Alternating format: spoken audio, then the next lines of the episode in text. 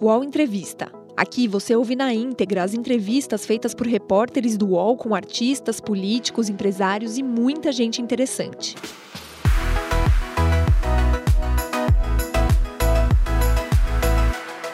Olá, bom dia. Meu nome é Ana Carla Bermudes, eu sou repórter do UOL. Hoje estou aqui com o colunista do UOL, Thales Faria. Vamos entrevistar o ex-ministro da Educação, Ricardo Vélez Rodrigues. O ministro Ricardo Vélez Rodrigues nasceu na Colômbia, é naturalizado brasileiro, foi o primeiro nome a assumir o MEC na gestão do presidente Jair Bolsonaro em janeiro de 2019. Ele foi indicado para o cargo pelo Olavo de Carvalho, é, acabou sendo demitido depois de três meses, depois de assumir, de, de colecionar algumas polêmicas à frente do MEC, entre elas um pedido para que as escolas filmassem os alunos durante a execução do hino e também uma afirmação de que é, revisaria livros didáticos no que diz respeito ao golpe de 1964. Então, é, ex-ministro, bom dia. Eu queria começar perguntando para o senhor qual que é a sua avaliação sobre a condução do MEC é, na gestão do ex-ministro, agora também, né, ex-ministro Abraham Weintraub, nessa pandemia do novo coronavírus no Brasil? Eh, bom dia, Ana Carla, bom dia, Thales. Os bom queridos dia. assistentes a este programa, bom dia a todos. Bem, eh, eu não estava em Brasília, eu me distanciei do MEC. Eu saí, tenho como princípio não dar palpite em matéria de, eh, dos negócios do MEC, em função de que eh, acho que o novo titular deve ter total liberdade e não sofrer, eh, eu poderia atrapalhar. Então, eu, eu me distanciei bastante. Eu, eu vejo que o, o ministro Ventral, ele eh, priorizou algumas coisas em nas quais eu não tinha prestado atenção. Ele criou aquele programa Futures, né, para financiar ah, os estudos das universidades particulares. Bem, e foi. Agora, o que eu tinha deixado, eh, não vi. Bem, houve talvez alguma continuidade na área dos trabalhos da Secretaria de Alfabetização. Mas o que eu considerava eh, a minha prioridade, que era a formação de professores para o ensino básico e fundamental. Eh, eu não vi, não? Eu, eu, eu tinha centrado toda a minha atenção na urgência de formar professores para o ciclo básico e, sobretudo, de organizar o ensino fundamental na parte final já do segundo grau profissionalizante, de forma tal a que os jovens não abandonassem. Não há uma taxa grande de abandono por parte dos jovens nesse estágio. E o abandono decorre do fato de que ainda o ensino é muito livresco. Eu queria dar continuidade à reforma que tinha sido iniciada eh, no governo Temer, no sentido de modificar substancialmente o segundo grau, tornando-o realmente profissionalizante. Centrei o meu esforço nisso, coloquei como vice-ministro um ex-superintendente da Fundação Paula Souza, que há 60 anos tem experiência nisso, acumula experiência nisso. A minha ideia era que a reforma do ensino de segundo grau profissionalizante fosse sendo efetivada pelas secretarias estaduais. Não há como gerir um país do tamanho do Brasil só diretamente de Brasília. É necessária a participação ativa e criativa das secretarias de educação. Eu achava que o modelo da Fundação Paula Souza, que está ligada à Secretaria de Educação de São Paulo, seria um modelo interessante para ser replicado em outros lugares, em outros estados, evidentemente acomodando as necessidades regionais. Eh, há experiências interessantes nesse sentido. Fiquei muito impressionado com a experiência de reformulação do ensino profissionalizante de segundo grau em Pernambuco, nas escolas agrárias de tempo integral. Não? É uma reforma que Eduardo Campos fez. Estive lá, vi, fiquei muito impressionado com a dinâmica e com recursos do próprio Estado. Não, não, não eram recursos federais. Então, e, e, hoje é um modelo que deu certo. Por ano, eles estão mandando mil jovens a fazer estágio no exterior, mil jovens formados, que voltam ao seu estado natal para enriquecerem melhor essa formação profissionalizante. Então, esse era o modelo que eu queria instalar. Por esse modelo saí, porque o Olavo de Carvalho e os Olavetes achavam que eu tinha tucanado, não? Ah, esse cara tucanou. Eu não, não tucanei, não tentando, isso não tem batismo ideológico, é a tentativa de garantir um ensino profissionalizante em chão de fábrica nos estados para responder às necessidades eh, locais, não? às necessidades regionais. Então, eh, eles me obrigaram a eh, que o meu vice-ministro saísse. Eh, infelizmente, o presidente Bolsonaro terminou eh, tomando partido deles. Eu saí e, quando entreguei o cargo, esperava que, pelo menos, essa parte do ensino profissionalizante, segundo grau, e a formação de professores para o de, de alfabetização fosse continuada e, pelo que eu vejo, pelas informações que tenho colhido, parece que não foi continuado. Ou seja, é, pelo que o senhor está relatando aí, tem duas questões. Uma é, concluindo o raciocínio, a gestão do Weintraub foi melhor ou pior do que a sua gestão? Bem, não, não quero julgar, porque eu precisaria de ter mais dados na, na minha, na, no meu conhecimento. Ele, ele, tentou desenvolver uma proposta eh, novedosa na área de ensino de terceiro grau, tudo bem, mas eh, não, não, a, a parte inicial, que era a reformulação do ensino e a formação de professores para o ciclo básico e fundamental, não encontrei uma continuidade, né? Então, sobre esse viés, houve falta nesse sentido.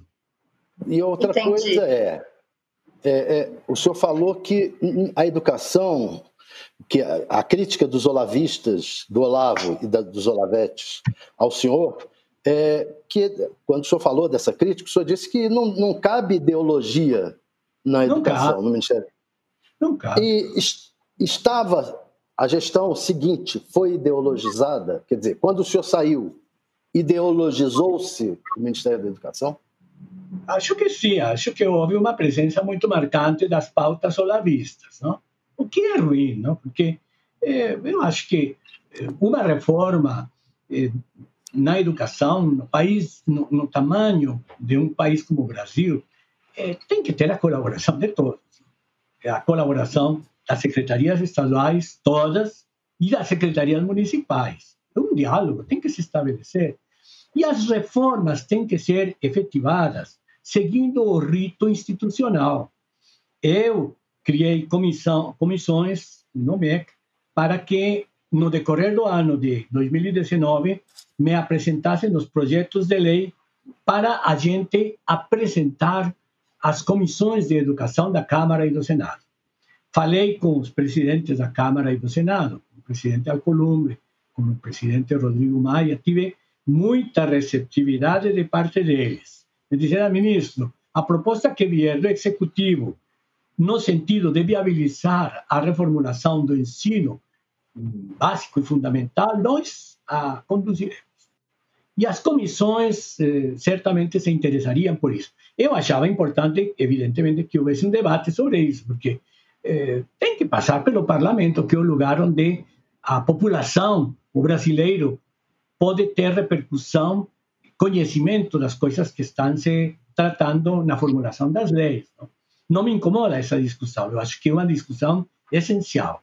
E eu adicionei mais um ponto, quer dizer, a minha proposta de gestão MEC era centrada em três itens. Formação de professores para de alfabetização, formação de mestres e reformulação das pautas de ensino do segundo grau profissionalizante e reformulação do modelo de gestão das universidades públicas. Quando eu cheguei lá, escutei de muitos blogueiros: ah, você vai privatizar a educação superior. Eu falei: não, de jeito nenhum. O sistema público de ensino é um patrimônio da nação. As, as nossas universidades federais são um patrimônio da nação. Os nossos institutos tecnológicos são patrimônio da nação. Nós temos que geri-los, sim, com sentido de bem público. E não entregar comodamente à burocracia para que ela satisfaça os seus anseios burocráticos imediatos, se esquecendo do serviço que deve prestar à nação. Um exemplo, nas universidades federais, a nossa relação aqui no Brasil, nas universidades federais, é de um professor para 8, 11 alunos, enquanto que no setor privado é de um professor para 20 alunos. Enquanto que em outros países, nos Estados Unidos, na França, na Espanha, na Alemanha, vai de um para 25 até um para 70. Então, é, há uma diferença muito grande. Então, a primeira proposta que eu tinha na parte de gestão das universidades federais seria, sem alterar a capacidade instalada, utilizando plenamente a nossa capacidade instalada, dobrar o número de estudantes do ensino das universidades federais e dos institutos tecnológicos. Era possível sem alterações orçamentárias significativas, porque com o mesmo quadro de professores, a mesma capacidade instalada de salas de aula e de laboratórios, podem-se atender 20 alunos, assim como se atendem hoje 7 e 8, que é realmente pouco. Então, essa foi a primeira proposta que eu fazia e que seria integrada no contexto do projeto de lei. A segunda proposta dizia a relação a um modelo diferente de eleição de reitores.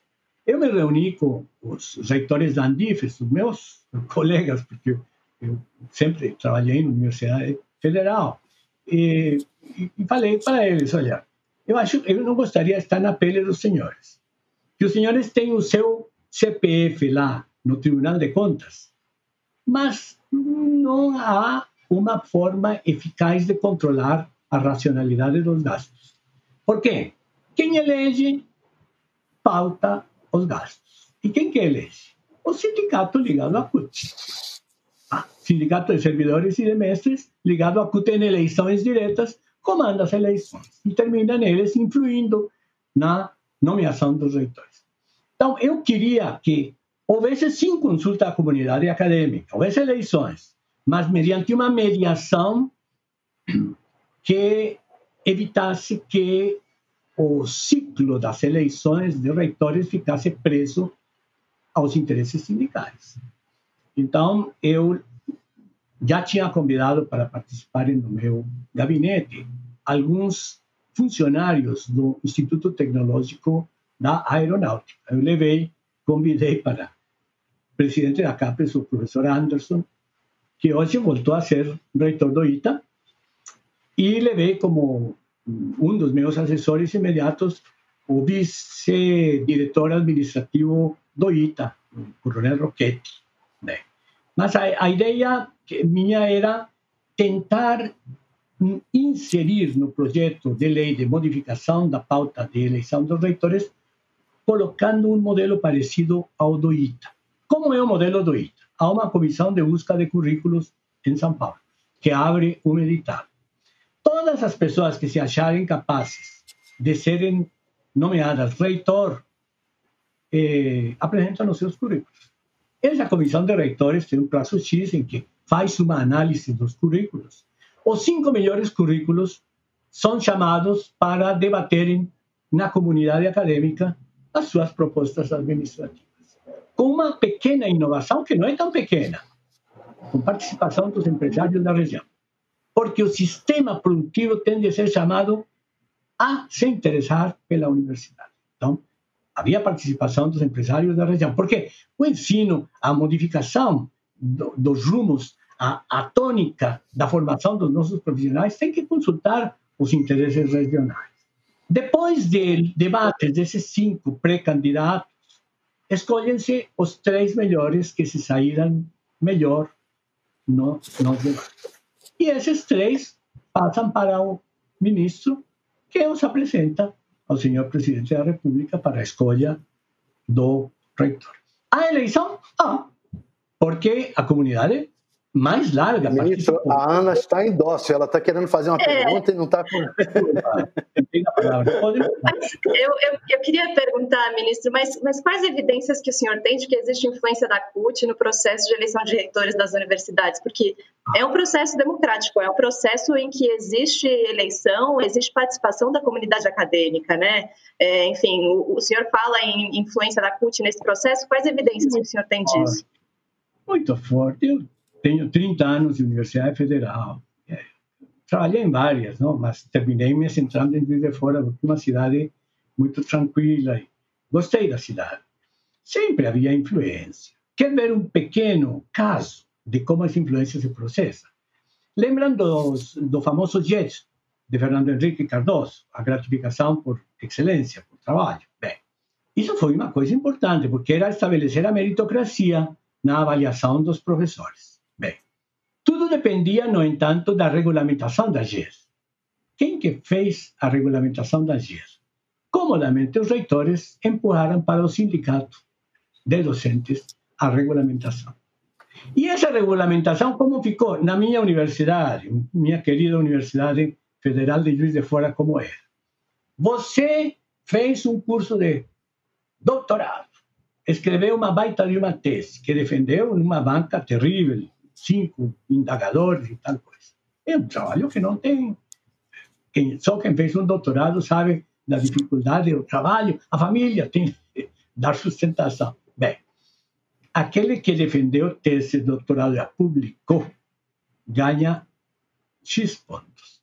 Aquele professor que participou de todos os conselhos na universidade, que participou de todas as assembleias, que esteve presente em todas as partes da gestão tem os mesmos pontos. Então, é equivalente a fazer um doutorado você participar diuturnamente da função burocrática.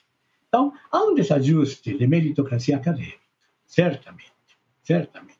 É, é, seria uma forma de estimular a meritocracia, não? porque essas pessoas que terminarão ganhando a discussão e foram eleitos eles têm uma visão meritocrática. É possível a meritocracia no setor público? É possível e é necessária. Exemplo, o Instituto, a rede Sara. O, o senhor fala em meritocracia. É, o senhor mesmo enfrentou uma, uma oposição dos militares e foi muito, foram muitos militares para o MEC acabaram indo. O senhor acha que hoje em dia, e, e também agora para a saúde, né? É, essa meritocracia está funcionando no atual governo? Bem, não, não poderia, não, não, não tenho elementos de juízo, assim, cifras, não tem que ter dados recentes para poder pensar isso. Mas eu sempre participei da docência em eh, universidades militares. Desde 83 me vinculei ao Centro de Estudos do Pessoal do Exército como professor, depois virei, me chamaram para a. Bem, garanto uma coisa, existe meritocracia no meio militar para os claro. docentes. As minhas aulas, se eu quisesse ter um feedback de como estava a minha performance, podia acudir à comissão de assessoramento pedagógico. Me mostravam os filmes que faziam das minhas aulas. Eu fiquei horrorizado. Eu não sabia usar quadro negro direito, não sabia usar, na época, retroprojetor, tudo isso. E eles ofereciam a possibilidade de treinamento para melhorar a performance. Coisa que nas universidades federais nunca encontrei. Então, há uma ação de meritocracia acadêmica nas escolas militares há. Não se trataria de militarizar o ensino universitário de forma alguma, mas de trazer práticas sadias de meritocracia acadêmica para o meio da universidade. Isso mas se militarizou o Ministério da Educação, o Ministério da... É, é, por, por, outros motivos, não? Por outros motivos. Eu, os militares no Brasil são pessoas que têm uma formação técnica de, de, de qualidade, não? No MEC chamei algumas pessoas, não, não militarizei o MEC, não, de forma alguma. Vocês podem pegar a, a lista dos meus secretários eram praticamente todos civis, só coloquei um militar que era o diretor-presidente da EFSER, da, da, da, dos hospitais universitários. Mas não militarizei, não é possível você ter padrões de avaliação por mérito acadêmico, é possível, é possível.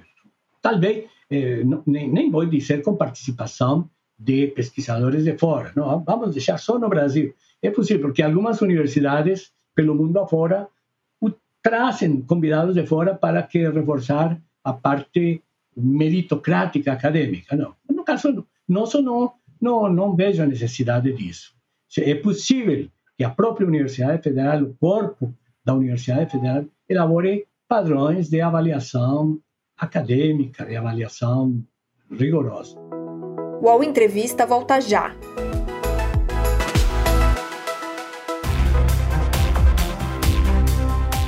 Baixo Clero é o podcast de política do UOL. Toda semana eu, Carla Bigato, converso com os comentaristas Maria Carolina Trevisan e Diogo Schelp sobre temas que dominam a pauta política brasileira.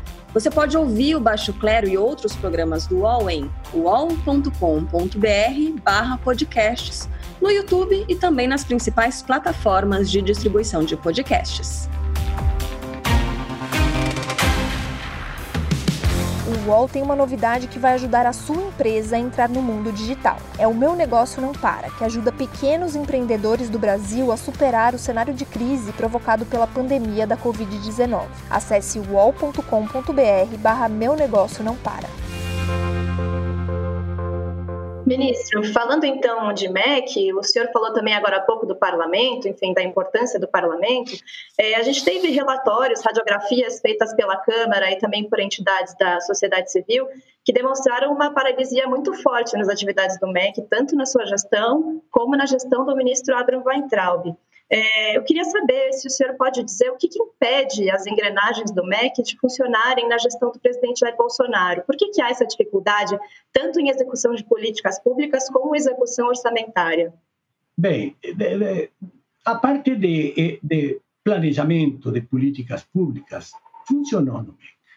Funcionou. Eu tentei, nos três meses que estive, fazer deslanchar eh, as políticas que tinha me fixado criei comissões, nos reunimos diuturnamente, elaboramos uma pauta, estabeleci contatos eh, políticos para viabilizar a aprovação das coisas. Só que saí muito cedo. Vamos comigo que três meses é, é muito pouco.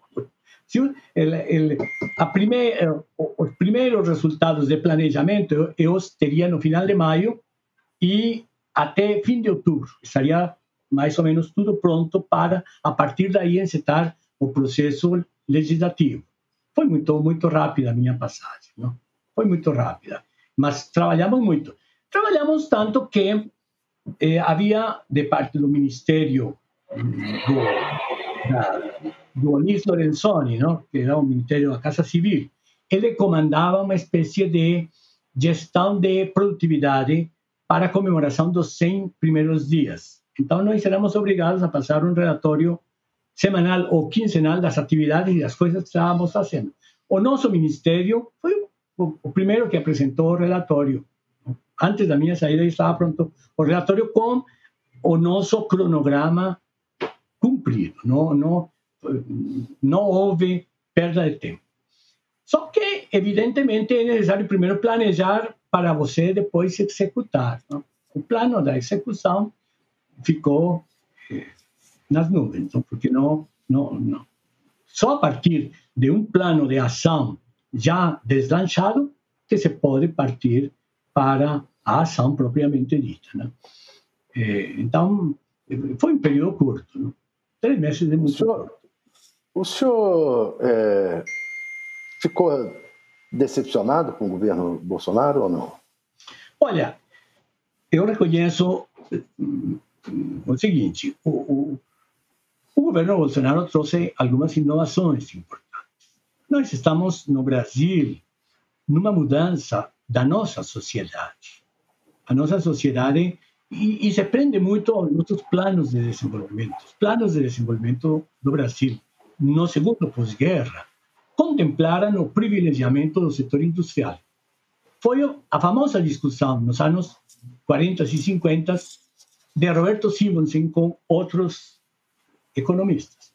Roberto Simonsen queria que houvesse uma modernização e uma preferência pelo modelo industrialista, que foi o que terminou acontecendo. Por quê? Porque Getúlio era industrialista. Ele queria isso. E herdaram os, des, os descendentes políticos de Getúlio essa prioridade. Enquanto que outros economistas, como era o caso do professor Goudin, não era nenhum socialista, ele era um liberal. O professor Goudin dizia, olha, seria mais racional se o nosso parâmetro de modernização ocorresse para e passo entre o setor industrial e o setor agrário. O setor agrário não podemos deixá-lo à sua própria sorte. O que ocorreu nos últimos 50 anos? O setor agrário ficou entregue a si próprio. E ele se modernizou. E ele ocupou espaços na produção de bens e serviços no Brasil. Observem vocês que hoje as nossas contas externas são liquidadas com folga por parte da produção agrícola. A nossa produção agrícola é o nosso baú para pagamento das contas. No entanto, Mas... não se equipara a participação política do setor agrícola a essa presença forte no campo econômico. Qual é a mudança que os sociólogos, não sou eu, não? os sociólogos estão observando hoje no Brasil? Esse Brasil do campo, que produz e que paga as contas, quer participação política quer participação política. E uma sociedade conservadora é, porque o campo é conservador. Bolsonaro intuiu isso. Eu acho que ele teve faro, porque ele percorreu o Brasil todo antes da eleição, se tomou trabalho, pegar, percorrer o Brasil de sul a norte. E ele observou isso. Então, eu acho que um ponto positivo da proposta dele é essa. Vamos ter que dar um caminho para a participação dessas forças conservadoras. Observem, conservadoras, não reacionárias. Porque se estabelece hoje uma, uma confusão no Brasil que não é boa entre conservadorismo e reacionarismo. É muito diferente, muito diferente. O conservador quer a modernização. Os nossos empresários do campo, da agroempresa, eles se modernizaram, mas são conservadores. Então, essa senhor... proposta hum. de participação mas política senhor... o senhor tem ressentimento com o presidente Jair Bolsonaro por tudo que aconteceu na sua passagem Olha, pelo MEC e pela sua demissão? Ana Carla, eu, eu sempre tive a seguinte mentalidade. Cargo público, e nunca me neguei a participar, quando chamado, participei. Participei da Constituinte, como assessor de um ilustre senador. Participei. E participei depois, assim, em temporadas curtas, de trabalhos de assessoria para o Ministério da Educação, antes desta era. Mas sempre tive como princípio que, em matéria de serviço público, a gente tem que ser desprendido. Cargo público não é sinecura, não é propriedade particular, é serviço e é responsabilidade. Então, sempre achei, quando fui para Brasília, sempre achei que o meu cargo de ministro era um peso, uma responsabilidade. Quando o presidente me chamou a prestar a entregar o chapéu, não fica ressentido, falei, senhor presidente, o presidente o senhor, quem me chamou foi o senhor. O cargo é seu. Muito obrigado pela oportunidade, tchau. Fiquei triste de que a proposta que eu tinha me traçado não poderia ir até o final. Não poderia ir até o final. Eh, muitos eh, sindicalistas da esquerda dizem, é um ineficiente total, não foi capaz de ficar. Eu saí quando vi que tinha que sair, não havia possibilidade de continuar. Fiquei triste pelo fato de forças ideológicas dentro do Ministério terem me puxado o tapete. Porque a pressão para a saída da minha equipe foi feita por eles. Então, isso é ruim. Isso é ruim. Então, fiquei triste, fiquei, mas, mas não levei isso para o plano pessoal, não é uma mágoa pessoal. Disse que essas forças ideológicas, ou seja, os olavistas, é que vão indicar o novo ministro. Olha, se o candidato for esse menino Renato Feder, aleluia. Eu acho um bom candidato. Conheci ele muito rapidamente quando eu estava no ministério Mas pelo que eu tenho lido dele, é uma pessoa que quer comprar a modernização do nosso ensino básico para as nossas crianças terem bons pontos no PISA, né? assim como no Uruguai tem bons pontos no PISA, e uma melhor gestão do setor educacional no ensino de segundo grau e na universidade. Então, acho que é uma pessoa não ideológica, pelo, pelo que eu tenho lido dele. Conversei rapidamente com ele, mas eu acho que é uma pessoa que traria um oxigênio nas propostas do MEC. Ele retomaria certamente as propostas de formação de professores para o ciclo básico. Ele é um professor, é um empresário que optou por ser professor. Então, eu acho que não é ruim, eu acho boa alternativa. Certo. Passou aí um pouco mais de um ano da sua saída do ministério, Ricardo Vélez, e o, o MEC está hoje de novo sem o ministro, né? Indo para um terceiro nome em pouco mais de um ano e meio de governo do presidente Jair Bolsonaro. É, qual a avaliação que o senhor faz desse cenário de um MEC sem ministro, com um ministro interino e havendo novamente uma disputa para ver quem é que vai assumir essa cadeira? Bem, é normal no serviço público esse tipo de substituições, não? A gente pode pegar dados estatísticos de outros países, nós não somos exceção. Não? É, é comum a substituição de vários ministros.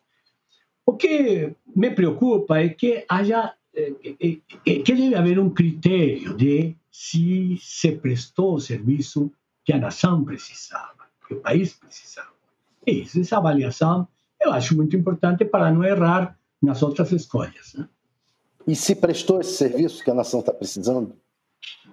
Acho que estamos em débito com a nação brasileira ainda. Né? As nossas crianças, nesta pandemia, né? as criancinhas das escolas eh, municipais e estaduais, com dificuldade para seguir o ensino online, enquanto que crianças de, de maior poder aquisitivo podem ter o seu computador em casa. Né? Isso deveria ser uma preocupação importante a ser resolvida agora. Não? Então, é importante, não? é uma coisa urgente. A, a educação, a saúde e a educação são duas preocupações fundamentais. Certo, para isso não precisaria. Áreas Uhum, as áreas que estão sem ministro hoje no governo, é. é. E, e, justo o senhor fala da necessidade de integração, enfim, o seu mote quando o senhor assumiu o MEC era menos Brasília, mais Brasil, né? Em algum uhum. momento é, isso se perdeu, porque os secretários de educação que estão na ponta, é, tomando cuidado da, da, educação básica, das escolas e levando as políticas públicas, se queixam de uma falta de, de diálogo com o governo do Bolsonaro, com o MEC, enfim. É, o que acontece aí, ex-ministro? Tem o seguinte detalhe: eles são abertos ao diálogo. Eu, tempo que estive lá, os atendi. A, a, a minha, o meu horário diário era atender prioritariamente.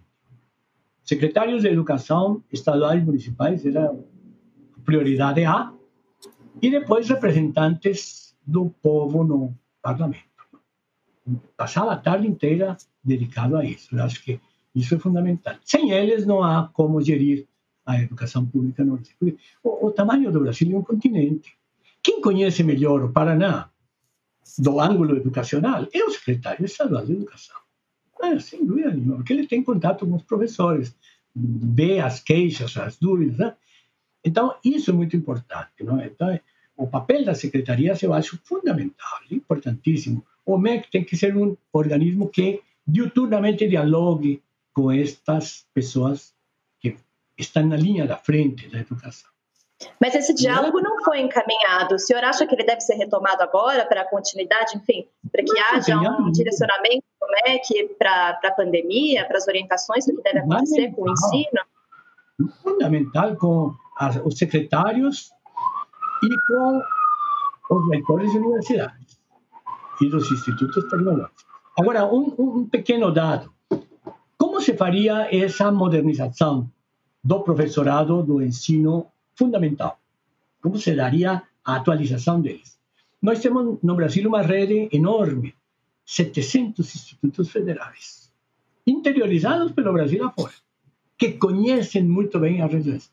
Nós poderíamos fazer a formação, a atualização de professores para o fundamental através dos nossos institutos, institutos federais. É uma tradição brasileira, estes institutos federais, que se remontam ao Império. Antes de termos universidades, tivemos institutos. Não? Então, isso ver a plataforma Nilo Peçanha. Não? É interessante, porque é, é, é uma mole enorme de instituições, não? com sentido das necessidades regionais. Eu falei muito eh, o meu secretário da CP, o professor Alexandre, ele falava muito com os diretores de institutos federais, os levava para falar, falarem comigo. São pessoas que conhecem muito bem as suas regiões, as necessidades das regiões que estão muito mais próximas da população do que as próprias universidades federais. A participação, por outro lado, das universidades estaduais é muito importante. As estaduais estão muito mais próximas da realidade dos seus respectivos estados, do que as federais. Não para deixar as federais de fora, não, mas mostrando um caminho que as federais deveriam seguir, se comprometerem mais com as necessidades da sua respectiva região. E outras universidades importantíssimas são as universidades particulares, sobretudo as confissionais. E as universidades particulares confissionais, as PUCs, elas têm um comprometimento muito bom com a qualidade. Observem o que as PUCs fazem. No setor tecnológico, a PUC de Porto Alegre, já visitaram o Museu de Tecnologia para Crianças da PUC de Porto Alegre? Vale a pena visitar. É uma coisa fantástica. A mediação que elas fazem com o setor produtivo é muito interessante. A PUC do Rio, onde eu estudei, é um centro de alto nível também. Então, as universidades eh, convencionais são muito importantes pelo comprometimento deles na qualidade do ensino. Mas veja, o senhor é, falou dos institutos federais, era também uma prioridade do governo Lula. É, criação de novos institutos, fortalecimento. O senhor falou do, da experiência do Eduardo é, Campos lá, né? É, e, e, o senhor não tem citado é, é, movimentos educacionais, ou no MEC, ou do governo Bolsonaro, positivos. Há alguns. Eu, eu me reuni lá com, com representantes dos movimentos tradicionais, de outros movimentos que queriam eh, fazer propostas. Não me lembro de todas as siglas, eram, são muitos, realmente. Não? São muitos. Dialoguei com todo esse pessoal. Não, não eu digo movimento. É, é, é, o MEC, uma exemplos. obra positiva do MEC, exemplos positivos do MEC na gestão Bolsonaro. Não, tem. No, no, no terreno da economia, vocês conhecem melhor do que eu. Estou falando do MEC, da educação. No, no, campo do MEC, eh, o, o, nosso o meu trabalho ficou eh, nessa parte de planejamento. Parte de planejamento e de contato com os... E depois foi abandonado. Secretários e com secretários municipais, os secretários estaduais. Participei de todas as reuniões a que eles me convidaram. Acho que um diálogo importantíssimo e um contato importantíssimo com os representantes dos municípios. Sim, Essa mas frente... o senhor mesmo disse que isso ele foi abandonado. Infelizmente, não vejo que tenha tido continuidade. Não, não, não vejo que tenha tido continuidade. Não vejo. Mas então, é, a gestão do ex-ministro Abraham Weintraub, na sua opinião, ela não deixou nenhum legado positivo na educação?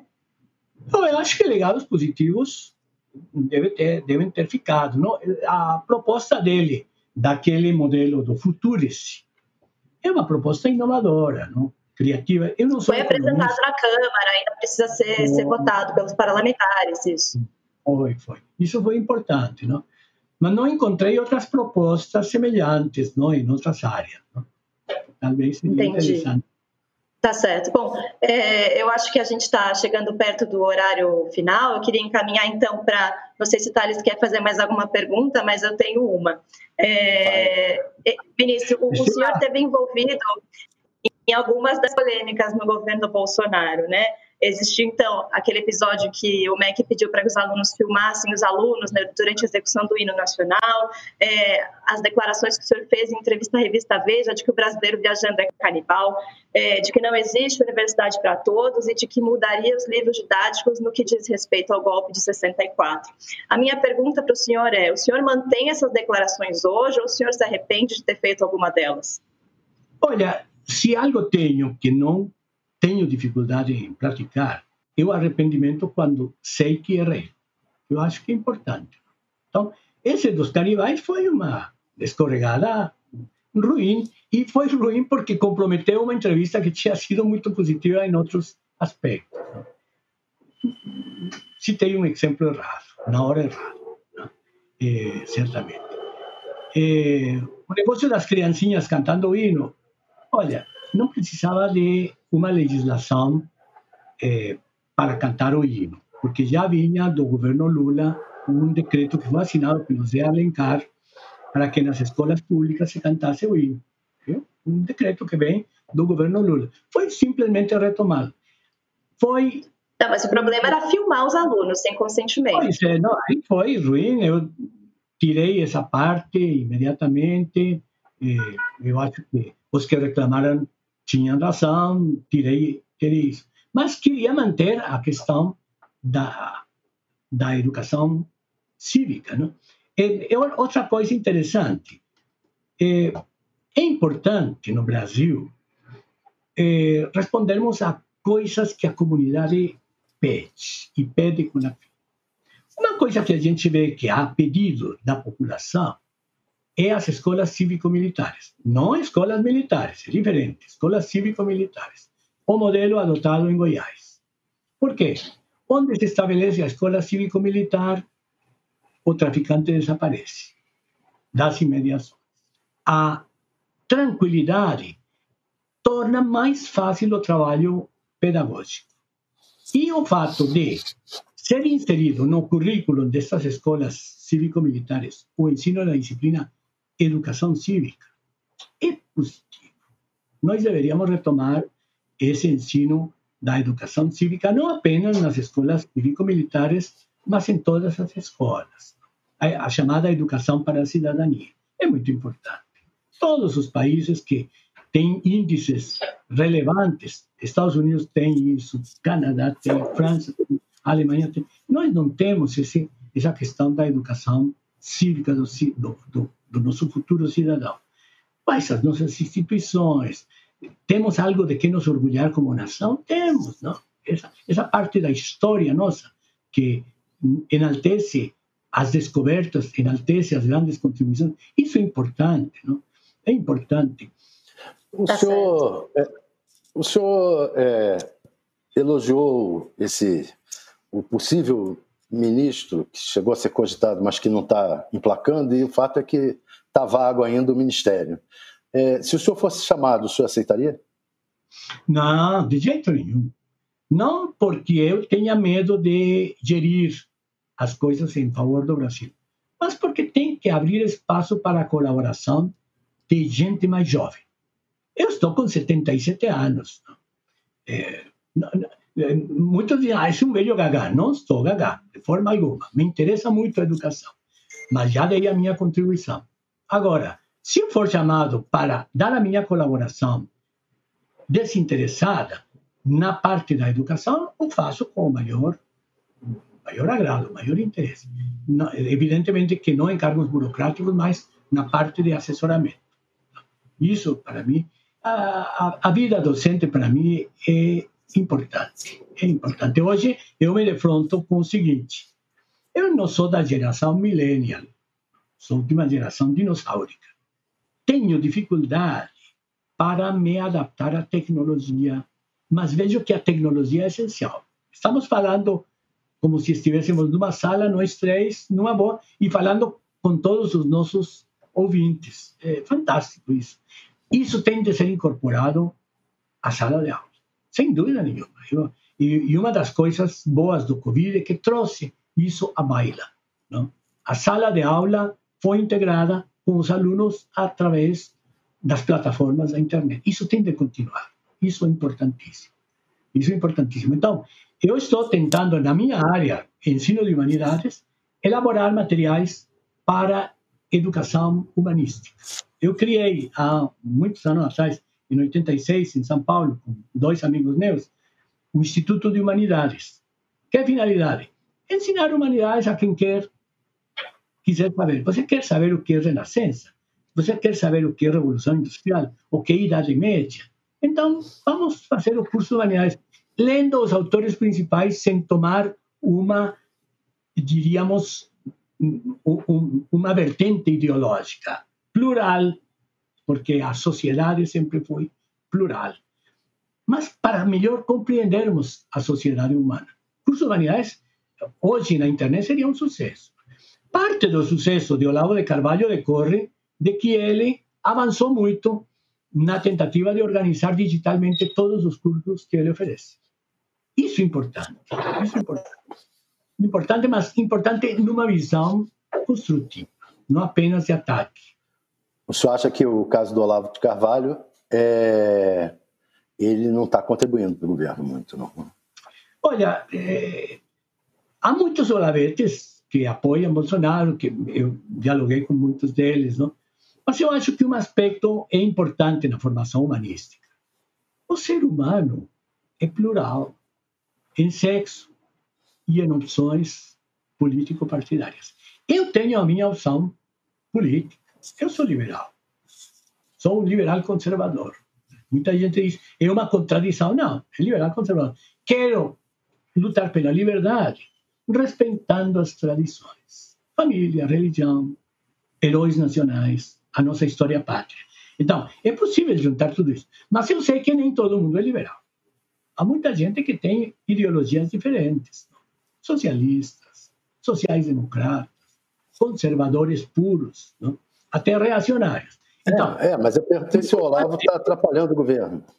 Eu acho essa, que é, atrapalha essa... nesse sentido. Insiste muito numa vertente de combate com exclusão. Eu posso dissentir de você sem querer te eliminar. Tá? Então, e, e, sem querer praticar uma coisa que o PT fazia, que era o assassinato de reputações. Eu posso. É, é, é importantíssimo a gente ter uma mentalidade pluralista. Então, parte da formação humanística no curso de humanidades é isso. A melhor mentalidade para você acessar a humanidade é o pluralismo. O que não significa relativismo axiológico. Eu tenho. Mas só está falando do Olavo de Carvalho, é isso? Os defensores. Não, estou. Não, estou falando de uma atitude para o estudo das humanidades, uma atitude sadia para o estudo das humanidades. No caso do professor Olavo, eu vejo que há uma certa eh, indisposição para aceitar os diferentes em matéria de proposta ideológica. Esses caras têm que ser banidos. Eu acho que não. Eu acho que é necessário ouvir todo mundo em matéria de educação, em matéria de formação, em matéria de gestão da educação. O que não significa o relativismo total. O governo Bolsonaro trouxe à baila das propostas educacionais uma série de pautas conservadoras. Querem ver eh, a questão da educação de gênero. Educação de gênero, pelo mundo afora, foi contestada em muitos países. Eu, conheço bem o Canadá, porque lá moram meus irmãos. No Canadá foi votado pelo Parlamento Federal a educação de gênero. Bem, o que ocorreu? Em 2017 e 2018, teve um movimento muito forte das províncias contra a adoção da educação de gênero. O Parlamento de Ontário, as províncias têm o seu parlamento, derogou o princípio da educação de gênero. E assim fizeram outros parlamentos. O Parlamento do Quebec fez a mesma coisa. Né? Então, é uma questão submetida ao crivo da crítica. Por quê? Porque o imigrante que forma parte de 90% da população no Canadá, é conservador. Ninguém que sofreu guerra, tumulto e saiu quer continuar a guerra lá, ele quer tranquilidade. E a visão de tranquilidade, mantendo as tradições, é conservadora. Bom, mas tá eu queria só ressaltar, está dando tempo e também é, a a expressão ideologia de gênero, educação de gênero, ela não é nem reconhecida pelo meio acadêmico. É, enfim, esse é um debate caro ao presidente Jair Bolsonaro, mas que não existe evidências de que efetivamente isso aconteça, né? É, é, eu acho que Diga, ministro, eu acho que a gente precisa ir encaminhando para o final, mas se o senhor quiser fazer uma última consideração muito breve, acho que a gente consegue. Olha, a consideração muito breve é a seguinte: otimista, otimismo. Sou otimista. Estamos em meio a uma pandemia, temos um monte de problemas, mas eu penso com otimismo para o nosso Brasil. Temos muitas potencialidades. A nossa sociedade é uma sociedade muito dinâmica. O nosso agronegócio é uma coisa estrondosa, de sucesso. As nossas conquistas na área do soft power, do futebol, são maravilhosas. Não? O brasileiro é um povo alegre vem de alegria. Não? Então, isso é muito importante, esse é um ativo nosso que nos dá gasolina para enfrentarmos os retos do futuro.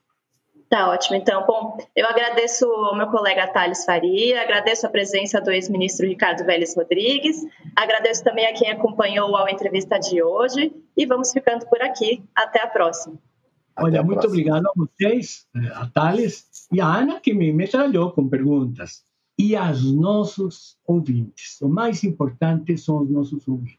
Podem criticar, podem malhar, podem gostar. Isso é muito importante. Esse pluralismo essa Muito obrigado. O Ao Entrevista tem edição de áudio de Amer Menegassi e coordenação de Diogo Pinheiro.